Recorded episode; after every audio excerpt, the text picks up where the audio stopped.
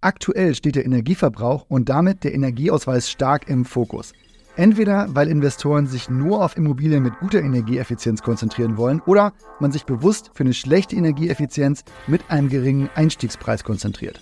So oder so stellen sich eigentlich alle, die nicht in den Neubau investieren wollen, die Frage, welches Gewerk müssen wir als nächstes angehen und was wird das bitte kosten?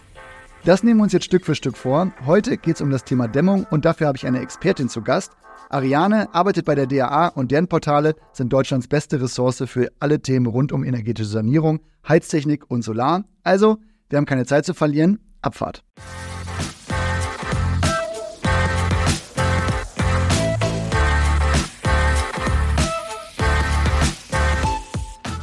Hallo Ariane, wenn ich über Dämmung spreche, dann habe ich schon mal das Problem, dass ich erstmal an die Fassade denke. Aber das ist ja tatsächlich gar nicht alles. Kannst du mir da vielleicht mal einen kurzen Überblick geben?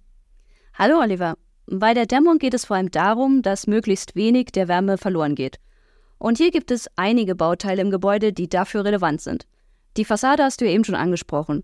Die macht in der Tat viel aus, ist aber nur ein Bestandteil der Außenhülle. Fenster und Türen gehören natürlich auch dazu. Und dann hast du noch das Dach, über welches, wie viele sicher wissen, auch einiges an Wärme entweichen kann. Warme Luft steigt schließlich nach oben. Zwei Bereiche, an die man meist weniger denkt, sind die Kellerdecke oder Bodenplatte sowie die sich unter dem Dachboden befindliche oberste Geschossdecke.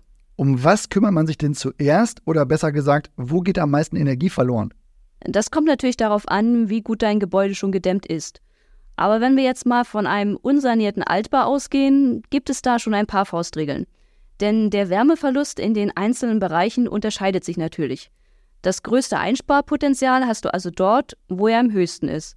Und das sind natürlich auch die größten Flächen, sprich Dach und Fassade. Insgesamt kann da der Verlust 40 oder sogar bis zu 50 Prozent ausmachen. Kommen noch undichte und schlecht isolierte Fenster dazu, sind das weitere 15 bis 20 Prozent. Den kleinsten Verlust hast du über den Keller bzw. die Bodenplatte mit ca. 5 bis 10 Prozent. So, ich habe jetzt nur ganz kurz mitgerechnet und mal addiert, aber auf 100 Prozent komme ich noch nicht. ja, gut mitgerechnet. Den Rest machen Ineffizienzen bzw. Wärmeverluste im Heiz- und Lüftungssystem aus. Ja, na gut. Dann lass uns da doch mal durchgehen und wir starten bei den größten Wärmeverlusten, das Dach. Was kann ich machen? Nun, du musst nicht zwangsläufig das Dach selbst dämmen. Soll der Dachboden nicht als Wohnraum dienen, ist das Dämmen der obersten Geschossdecke, also vom Fußboden des Dachbodens, meist günstiger. Für Neubesitzer eines Altbaus ist deren Dämmung seit 2016 sogar verpflichtend. So muss dort innerhalb von zwei Jahren nach Erwerb der Immobilie für einen Mindestwärmeschutz gesorgt werden. Das kostet aber nicht allzu viel und ist meist an einem Tag erledigt. In der Regel wird dabei zur Einblasdämmung gegriffen. Dafür brauchst du eine darauf spezialisierte Firma. Soll der Dachboden von oben gedämmt werden, kannst du das, bei entsprechenden Kenntnissen, auch selbst machen. Dafür musst du dir aber vorher überlegen, ob der Dachboden weiter als Stellfläche genutzt werden soll oder nicht. Wenn ja, brauchst du nämlich begehbare Dämmplatten. Und unter diese kommt dann eine als Dampfsperre oder Dampfbremse bezeichnete Folie.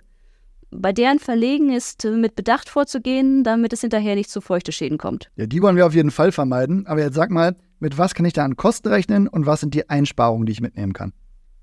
Kommt natürlich drauf an. Begehbare Varianten kosten so 70 bis 100 Euro pro Quadratmeter. Bei Einblaslösungen liegt der Preis eher bei 20 bis 30 Euro pro Quadratmeter. Was den Wärmeverlust angeht, ist der hinterher etwa 20 Prozent geringer. Okay, dann sagen wir mal, das haben wir schon gemacht. Was geht denn sonst im Dach, wenn wir jetzt was Neues machen müssen? Da gibt es mehrere Möglichkeiten. In vielen Fällen bietet sich die Zwischensparendämmung an. Ja, da kann ich mit Erfahrung glänzen. Und jetzt pass auf, das musste ich im Elternhaus bei meinem Vater mal selbst machen. Ich würde also sagen, das kann man auch relativ gut selbst handeln. In dem Fall also Mineralwolle zwischen die Sparren packen, Folie drüber tackern und Platten davor schrauben, verputzen, tapezieren, fertig. Und ach so, danach ordentlich duschen, denn diese Mineralwolle, die war wirklich echt fies im Handling. Ja, guter Erfahrungsbericht. Wenn man weiß, wie es geht, kann man das schon selbst anbringen. Überlässt man es den Experten, liegen die Kosten für eine Zwischensparendämmung bei rund 70 bis 120 Euro pro Quadratmeter. Du kannst dein Dach aber auch per Untersparendämmung isolieren. Auch die lässt sich im Prinzip selbst machen, aber da musst du schon etwas mehr rechnen. Und das Risiko von feuchte Schäden ist recht hoch, sodass es da vielleicht doch besser ist, das von einem Profi erledigen zu lassen.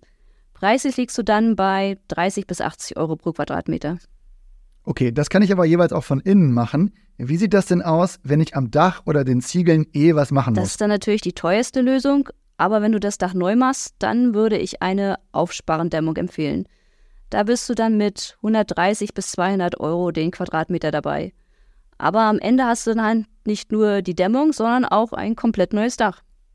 Dann gehen wir doch mal weiter runter. Was geht an der Fassade? Da kommt es drauf an, ob du die Dämmung innen oder außen anbringen willst. Und wenn dein Haus ein zweischaliges Mauerwerk hat, besteht auch wieder die Möglichkeit einer Einblasdämmung.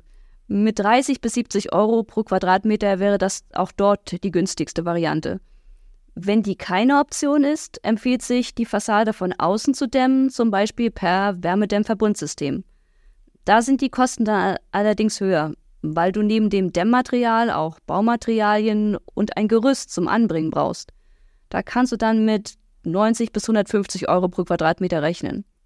So, jetzt habe ich aber oft mit Gebäuden zu tun, bei denen die Fassade denkmalgeschützt ist und das Mauerwerk sich jetzt auch nicht zur Einblasdämmung eignet.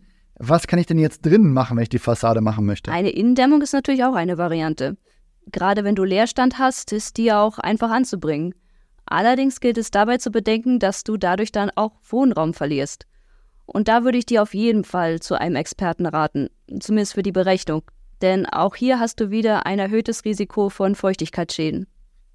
Was viele ja auch machen und was ja auch immer einen guten Einfluss auf die Optik hat und damit ja auch die Mieter direkt wahrnehmen, was auch wieder ein Vorteil ist, sind Haustüren und Fenster.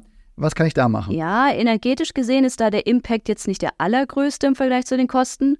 Aber wie du schon sagst, optisch macht so ein Austausch durchaus äh, was her. Gerade wenn du alte Holzrahmenfenster durch neue mit Kunststoffrahmen und Aluverblendung oder ähnlichem ersetzt. Ja, es klingt auf jeden Fall immer sehr attraktiv, aber wie sind denn da die Kosten? Das hängt von verschiedenen Faktoren ab. Da wäre die Größe, dann das Rahmenmaterial sowie die Art der Verglasung. Am teuersten ist zum Beispiel eine Dreifachverglasung mit Alurahmen. Und wenn du richtig große Fenster hast, wie zum Beispiel bei einem Wintergarten, kostet das natürlich nochmal einen Aufpreis.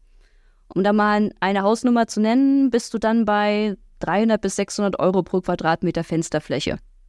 Ja, na gut, die Spannweite ist dann natürlich recht hoch, aber ist auch ein bisschen zu fragen, was kostet ein Auto? Gibt es halt dann auch verschiedene Antworten, je nach Maßgabe, was man denn jetzt haben möchte. Aber jetzt sag mal, wir gehen noch mal ein bisschen tiefer. Keller- und Fußbodendämmung habe ich hier noch auf dem Zettel. Ebenfalls eine große Spannweite. Von außen kannst du eine Perimeterdämmung machen. Dabei musst du dann aber den gesamten Keller von außen freilegen. Das ist dann schon ein recht hoher Aufwand, der auch gar nicht bei jedem Bestandsbau umgesetzt werden kann. Einfach ist es da, sich um die Bodenplatte zu kümmern. Wenn man die dämmt und dann noch eine Fußbodenheizung im Erdgeschoss einbaut, hat man auch gleich einen hohen Komfortgewinn. Schön, dass du das Thema Fußbodenheizung oder Heizung in Gesamt damit schon angesprochen hast. Ich würde mal sagen, das könnte nämlich ein spannendes Thema sein für unser nächstes Treffen. Da habe ich auf jeden Fall jede Menge Fragen. Bis hierhin aber erstmal vielen Dank für deine Zeit und deine Insights. Gern. In den Takeaways würde ich sagen, Knowledge is King. Du wirst hier nicht zum Sanierungsprofi. Was mich angeht, will ich das ehrlich gesagt auch gar nicht werden. Aber ich habe halt großes Interesse daran zu wissen, was man machen kann und was solche Varianten dann auch kosten dürfen.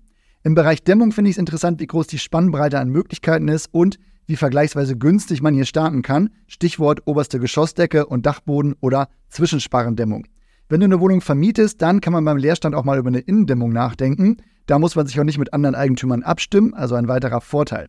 Wenn du mehr zum Thema Dämmung wissen willst, dann gibt es da spezialisierte Portale, die auch bei der Handwerkersuche direkt helfen. Empfehlen kann ich da auf jeden Fall dämmen und sanieren.de. Wenn du mehr von Ariane hören willst, dann abonniere auch gerne den Podcast Energetisch und Effizient von der DAA. Wir hören uns bald wieder und neben dem Thema Heizung sind da noch mehr Themen offen, die wir uns hier mal genauer anschauen müssen. In dem Sinne, ich freue mich auf die nächste Runde. Jetzt wünsche ich dir aber erstmal einen erfolgreichen Tag. Mach's gut, bis bald. Ciao.